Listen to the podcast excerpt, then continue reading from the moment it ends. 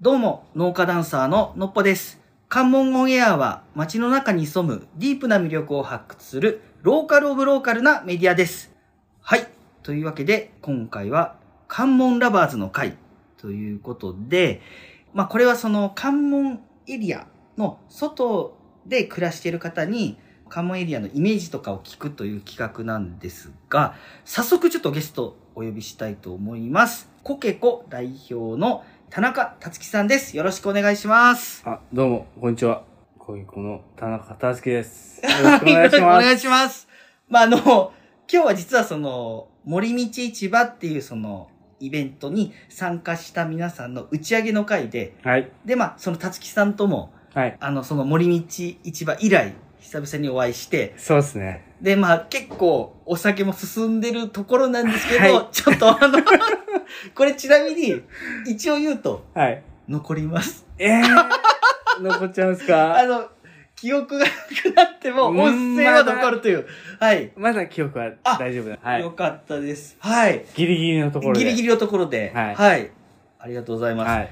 というわけで、ちょっとまあこの企画は、はい実はその、まあさっきもちょっと軽く説明させてもらったんですが、はい。その関門エリアの外で暮らす方に、そのはい関門エリアのイメージを聞くっていうことなんですが、い早速なんですが、たつきさんのその関門エリアでの思い出とか、なんかイメージとかあれば、ちょっと教えてもらえればと思うんですが。そうですね。ちょっと、あのー、たくさんはないんですけど、はい。海教館あ、水族館ですよね。はい水族館カルトのはいはいはい。の方に家族で行った思い出っていうのがやっぱり一番強くて、はい。まあちょっと自分、生き物がすごい好きなんで、はいはいはいはいはい。はい。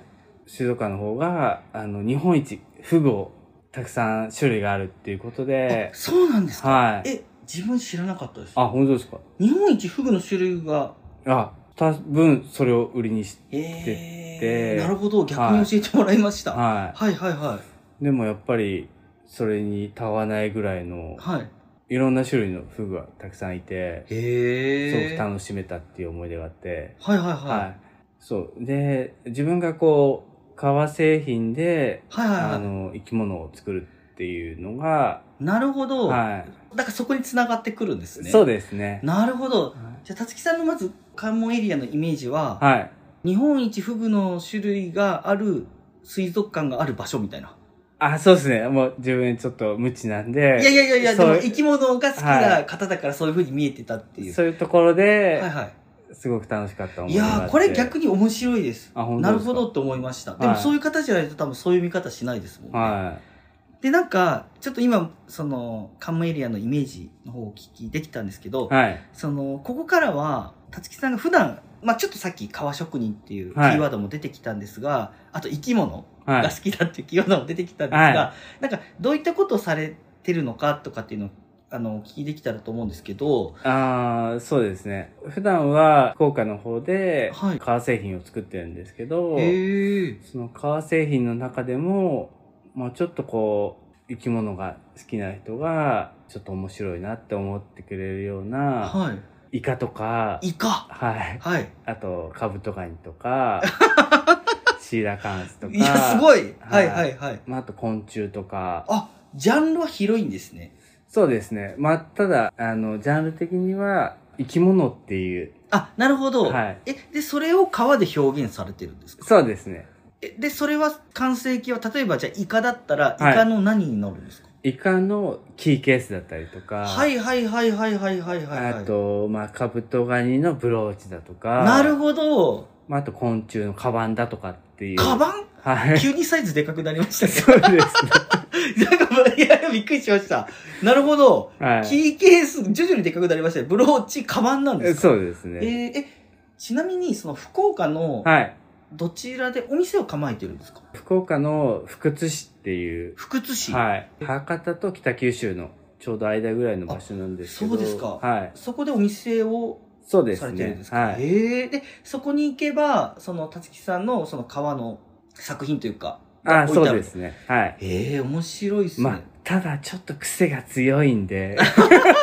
いや、それはもう、出てるワードで、もうす そうででに、すシねーラカンスとかよくわからない川ですごいですね。まあ、だから、川が好きで、生き物が好きっていう方には、あのードストライクで刺さる ような、え、ちなみに、はいその革職人さんは、はい。もう元々されてたんですか昔もからともとは靴の職人をしてまして、革靴ですかあそうですね。ああ、なるほど。はいはいはい。はい。それを東京の方で、まあ、10年ぐらいしてあいわゆて、る修行時代みたいな形そうす。ですね。えで、まあ、それで下請けをずっとしてまして、えはい。で、まあ、その後、ちょっと福岡の方に移住して、はい。で、そこからやっぱり、まあ、自分が好きなものと、はい。お客さんが喜んでくれるものとはいっていうのをいろいろ模索していく中 で、なんか気づいたら、はいはいはいはい。はい、はい。なんかまあ、そこがちょうどこう、 お互いの、 いや、その、ちょうどの場所が川のシーラカンスとそかうです、川とがりっていうのはめちゃくちゃいいですね。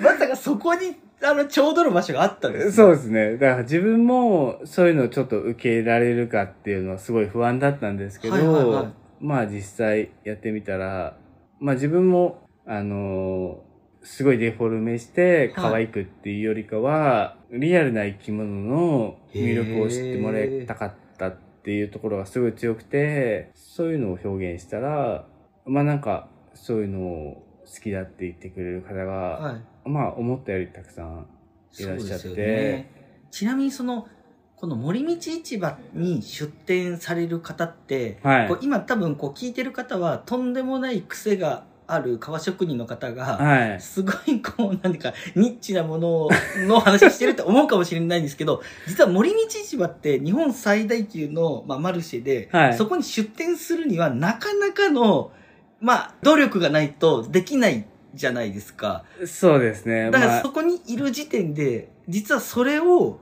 その、広き方に受け入れてもらえたから、実はあの場所で出店もされてるっていうことだと思いますし、うん、まあ、たまたま自分が付き合ってる人たちが、はい。すごくまあ、自分の魅力を、はいはいは自分が思ってる以上に理解してくれる方だったりとい。なるか、ほど面白がってくれる方がいて、まあ本当にそういう、ご縁でなはるい、ほど本当にご縁に尽きると思うんですけど、いや、もう、いやあの、本当。にうん。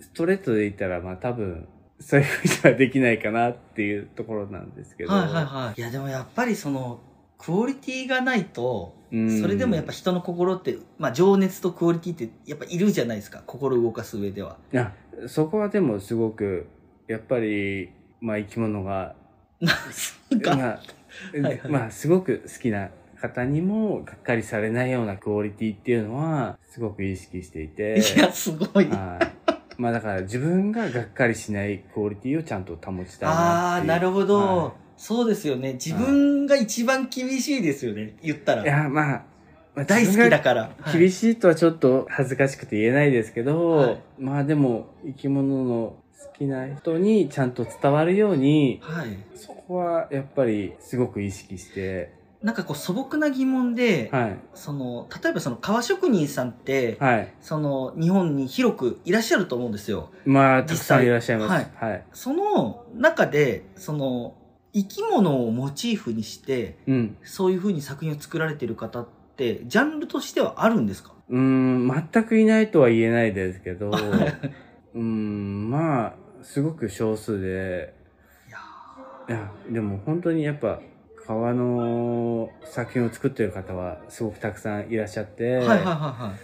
まあでもその中でやっぱり自分がどう差別化してああ、あなるほど。のお客さんがまあ自分の商品を買ってくださってくれる方にはい喜んでもらえるかっていうところで、でまあたまたまそういう生き物に特化した商品をはい。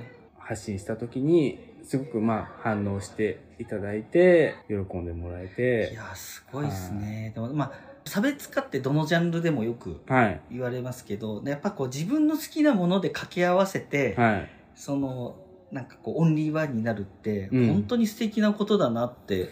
いやー思い本ます当たまたま自分が好きなものをお客さんが喜んでもらえてまあちょっと調子に乗ってるかなっていう いやいとやころだとは思うんですけどはいはいでもまあそういう方々がいらっしゃるおかげでまあ自分が好きなものを表現できて、で、まあお客様の方も喜んでもらえてっていう、すごくいい関係をいいも、関係ですね。はい、作れてるっていう今の状況はすごくいいなと思っていて、それでは前編はここまでとします。引き続き後編もお楽しみください。ありがとうございました。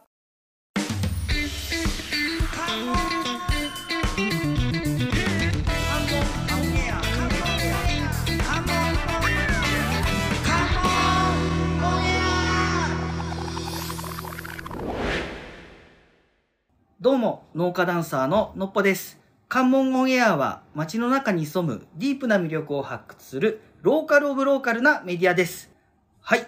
というわけで、今回は関門ラバーズの会ということで、まあこれはその関門エリアの外で暮らしている方に関門エリアのイメージとかを聞くという企画なんですが、早速ちょっとゲストをお呼びしたいと思います。コケコ代表の田中達樹さんです。よろしくお願いします。あ、どうも、こんにちは。こういうこの田中達 樹です。よろしくお願いしおま願いす。します。それでは後編のスタートです。ちょっと聞いてみたいのが、はい、その、まあ、そういう、その、まあ、生き物って無限にいるじゃないですか。だかはい、らそういう意味で、こう、たつきさんがこれから川で、ちょっと行ってみたいなーって狙ってる生き物とかってあるんですかそうですね。いや、なんか、自分は、まあ、普段生活している中で、はい。あの、目につかないことって多分たくさんあると思うんですはいよ。はいはいはいはあの、まあ、今、こう、見回してみて、い。はい。目につかないことってたくさんあるけど、その中にすごくたくさんの生き物が、うんうんうん。実際にまあ、微生物とか、はいじゃ見えないとか物理的にそうですね。はいまあ、例えば、磯に行って、岩をひっくり返して、はいはいはい。この生き物何みたいはいな。とはか、いはまあ、あの、山に行って、落ち葉をひっくり返して、え、こんなのいたけどこ れ何みたい。いな。なるほど。まあ、ちょっとそれはまあ大げさなんですけど、はいそういうなんか生き物の魅力をちょっと伝えていけたらなっていう。へえ、めちゃくちゃ面白いですね。うん、でも、実際普段何気なく生活している中でも、そういう生き物がたくさんいて、うんうんうんでもなんか、そういうのをちょっと気づくきっかけになるような作品を作れたなっていうのは、ちょっと理想ではあって、なるほど。だから日常なんだけど、はい一枚石とかはい葉っぱめくると非日常みたいなはい。生き物ですよね。そうですね。一瞬名前とかもわかんないけど、そう。何このフォルムみたいな。ははい。だから自分自身もはい名前とかわかんないんですけいど、はいはいはいはこんなのいたけど、みたいい。な。はい、なるほど。やっぱそういう興奮って多分誰しうん。もはあいって、はい。でもまあ、忙しい生活の中で、いはいそういうのってやっぱり忘れちゃってることあだあ、ったなりるとか、ほど。だからまあ、これ害虫って思ってたりしても、はいはいはいはい。よくよく調べてみたら、あ、こんな羊の生き物だったんだっていうのを知れたら面白いけど、普通に生活したらそうは思えないけど、なるほどな。そういうきっかけになる、なんかちょっとした確かにものになればいいいな。やなんかこう想像するとそのたつきさんのセンスってまあもちろん素晴らしいと思うんでそもそも革製品としてかっこよくなると思うんですけど、はい。多分そういう葉っぱの裏とか岩の裏にいる生き物って、はい。その独特のシルエットだと思うんですよあ、そうだからそれを見た時に「えかっこいいけどっていうかこれ何ですか?」っていう会話から「いやこれ実は普段うん暮らしてる葉っぱとか石の裏にいる生き物で」うんみたいな会話が生まれてちょっとおもろいなそれはそれでみたいなそうです、ね。そういうなんか会話が生まれるっていう感じですよいね。や、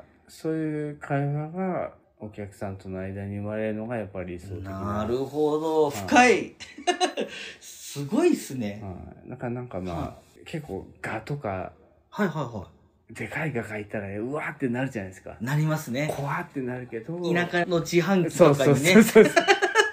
キャンプ場とか。でとんでもないサイズのね、はい鳥みたいなやつですよねいや、でも、はあいいつらがはい、実は、よくよく見ると可愛いぞっていう。なるほどあの、昆虫界でモフモフしてる可愛い奴らって言ったらガなんです よ。いや今生き物好きが出てましたそうねそうそう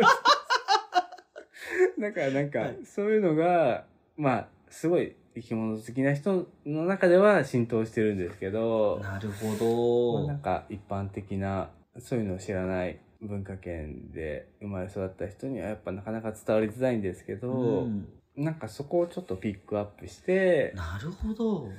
伝えられたらいいなっていう理想はあります。なんかちょっと、その関門オンエアも、ちょっとそあの、同でじ、も、同じ方向性なんですよ。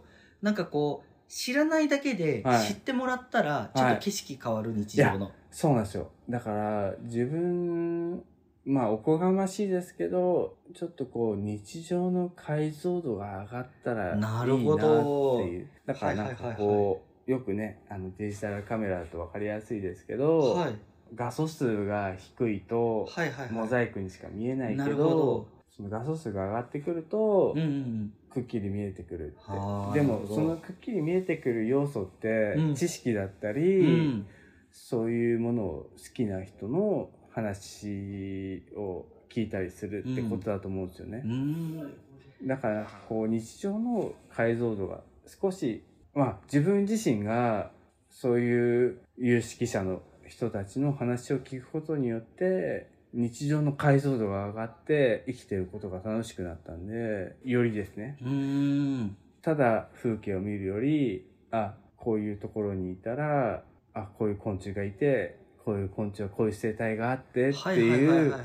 そういう知識を得ることによって日常に見える解像度がすごく上がって、うんうんうん同じ景色を見た時に、うんその景色をより楽しめるうんうんうんうんきっかけが自分自身があってあそれがすごく生きる楽しみになったんでーあー、じゃあその原体験みたいなものがやっぱ込められてるんですね。その制作活動に。なはい、なんかるほどな。めっちまゃあいいですね。自分自身がまあそのきっかけになるっていうのはちょっとおこがましいかもしれないですけどいえいえいやーめっちゃいい話ですねいやなんかあのー本当にその一言で言えるかわからないんですけど、うん、たつきさんの作品ってだからそのいろんな意味で好奇心をくすぐるああそういう作品ででその好奇心の先にちょっと知りたいみたいなうん欲求が生まれて、でそれでその解像度変わるみたいな、うんその革製品というジャンルなんだけど、うんその先に何かがあるみたいな、うんそういうことなんですね今聞いてあ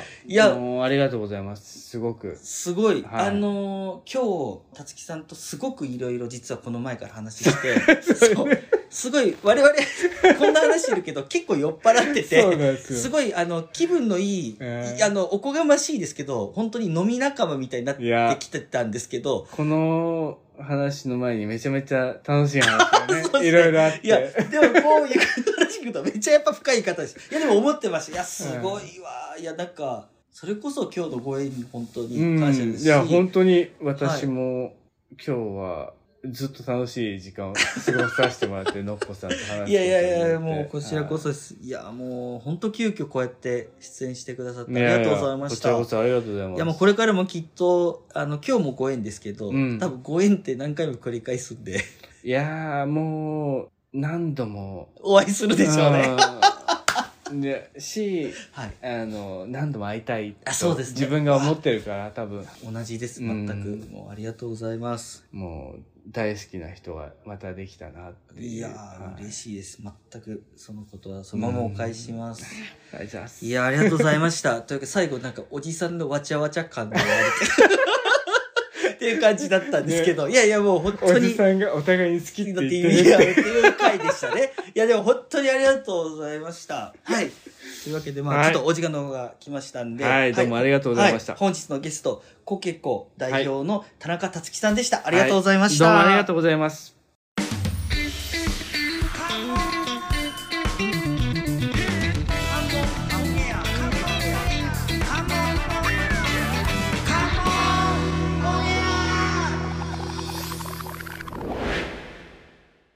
どうも、農家ダンサーののっぽです。関門オンエアは街の中に潜むディープな魅力を発掘するローカルオブローカルなメディアです。はい、というわけで改めまして農家ダンサーののっぽです。よろしくお願いします。カモンやプロデューサー菊池です。よろしくお願いします。菊池さん、今日は今日はですね何の回です、か関門ラバーズの振り返りです。はいはい関門ラバーズっていうのは、関門エリアには暮らしてないんですけど、はい関門エリア大好きな人たちに、とかゆかりがある人とかね。うん出演してもらって話聞いてもらうってことなんそう、ですよそうねいう回でございます。はい。はい。で、今回はどなたなんですか今回はですね、福岡県は福津市で、コケコという川のお店をやってますあ、田中はいはい達樹さんです。さっきね、ノップさんに、はい結構不屈で調べて、まそうですずねサイト見てくださいっていうはい。言われて見てましたけど、面白いの作ってる人ですね。いや、そうですね。あのーまあ、市もそもそも、この森道市場っていう、はいははいい、はい。このイベントで、あの、初めてお話しさせてもらって、はい。で、この前もその打ち上げが、ゆっきーさんの営む柳川の、はいはい、はい。ゲストハウス、堀割で、これ割りでね、はい、ありまし一て回。出てもらってますよね。あ、そうです、そうです、うそうです、そうです。で、その、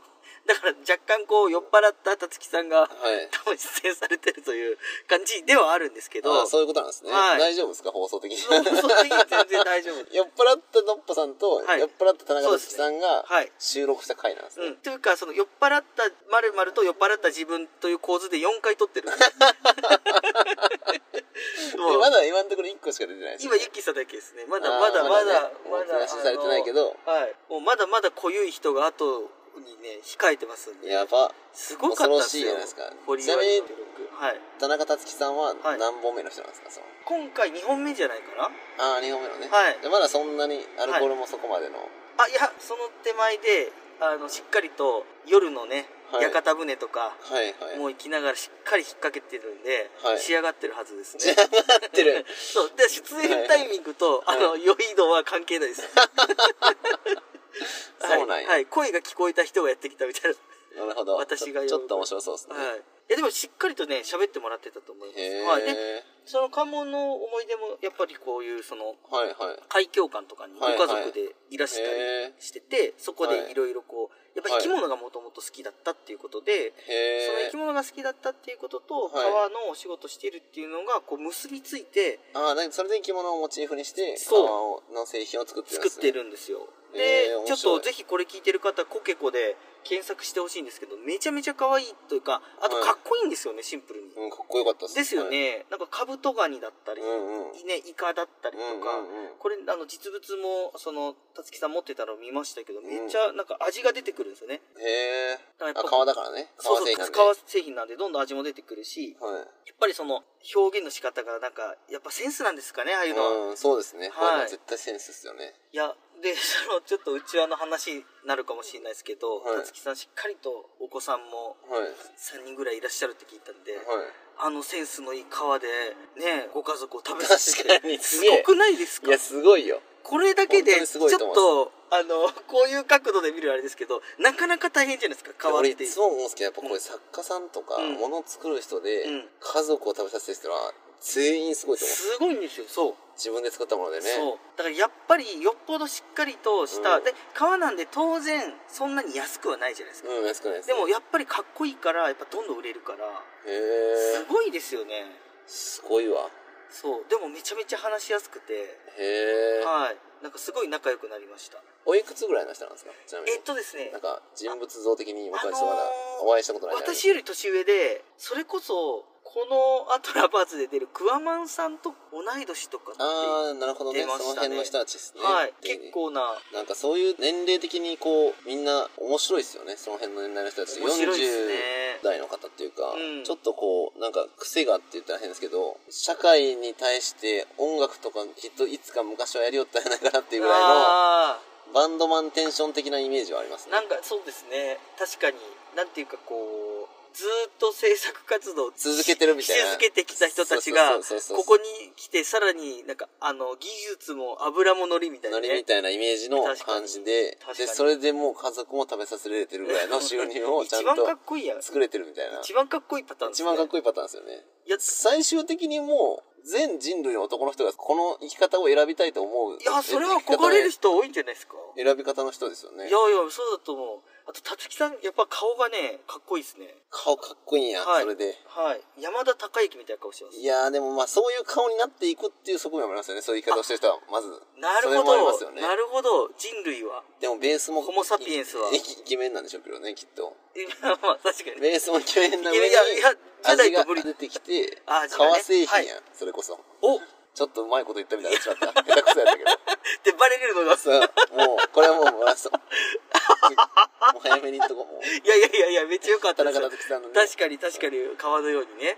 川川ののように流れのよう に。川のようにね川瀬比ね 川瀬比です。あ川あ、瀬比そうですね。いや、でもそうですよっていう回で、ぜひちょっと聞いてみてください。あのいやでもめちゃくちゃ興味あるんですね。いや僕やっぱ好きなんですよ。職人さんとか、はい作家さん。はい。やっぱまあ僕とノッポさん結構そういう好きじゃないそもそも。やもうっぱ本当素こう、敵です哲よね学があるじゃないですか。そうものでづすくねりにやっぱ。あと人生がありますね。そこに人生がもう、だから全てがね、乗っかって商品になってるっていうか、そうですよね。ものになってるんで、うそれをなんか作ってる人のやっぱかっこよさがあるんで、ありま。すよね。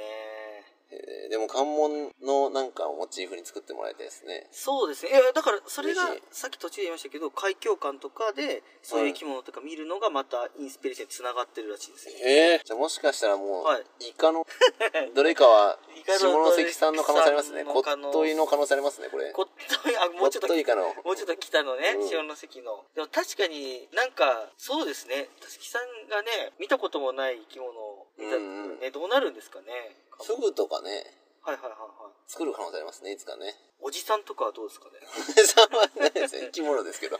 いやいや、あの、おじ海ね、おじ焼きやるじゃないいでやすか。いや、これあの、革製品はちょっとあの、革製品とお家の相性だハねイブランドすぎるんで、ちょっああ、とそうですか。おじさんやっぱライトな生き物、あーライトな生き物とか言ったらあれですけど、ライトな生き物。生き物って。 いやおじさんのね。やっぱおじさんはじゃあお人形焼きぐらいまでがちょうどいいお。じちゃんはもうそれぐらいがちょうどいいですね。ああ、なるほど。じゃあ川じゃないんですね。今はい。までないですねわかりました。やっぱ高級な生き物ね。あやってほしいすねでもやっぱクジラとかねあ、確かに。全然ありえそうっすよね。確かに。いいっすね。ちなみにでもその田中さんから話聞いて、はいノップさん的にはなんかどんな感覚やったんですかそのいやなんかこうどういう刺激の受け方がどんなやったかなと思って。いやそのそもそものその本当に好きだったことが、はいその今しそのまま仕事になってるっていうところ、まあ、へーだからその言ったらだから農家ダンサーも、まあ、だったりこうご縁もあるじゃないですか、うんうんその関係ないよだって生き物とかは関係ないじゃないですかなんとなくですけど、うんうんうんちょっと離れてる、うん。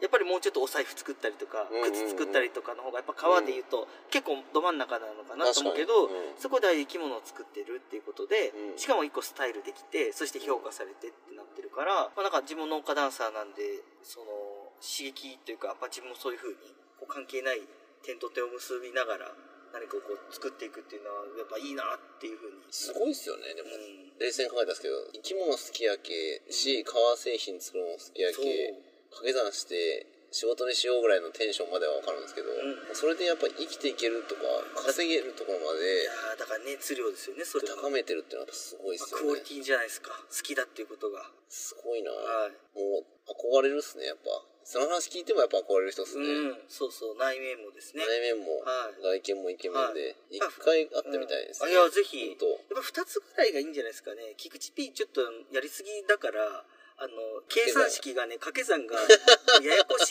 い計算式になっちゃってるんです確かに生き物と革製品ぐらいそのう子はかけ私たち農家とダンサーさーっとみたいな。なならいいけど今もうとんでもない掛け算しちゃって確かもうにそうっすねよくわかんない答え出てきてる確かにそうですね。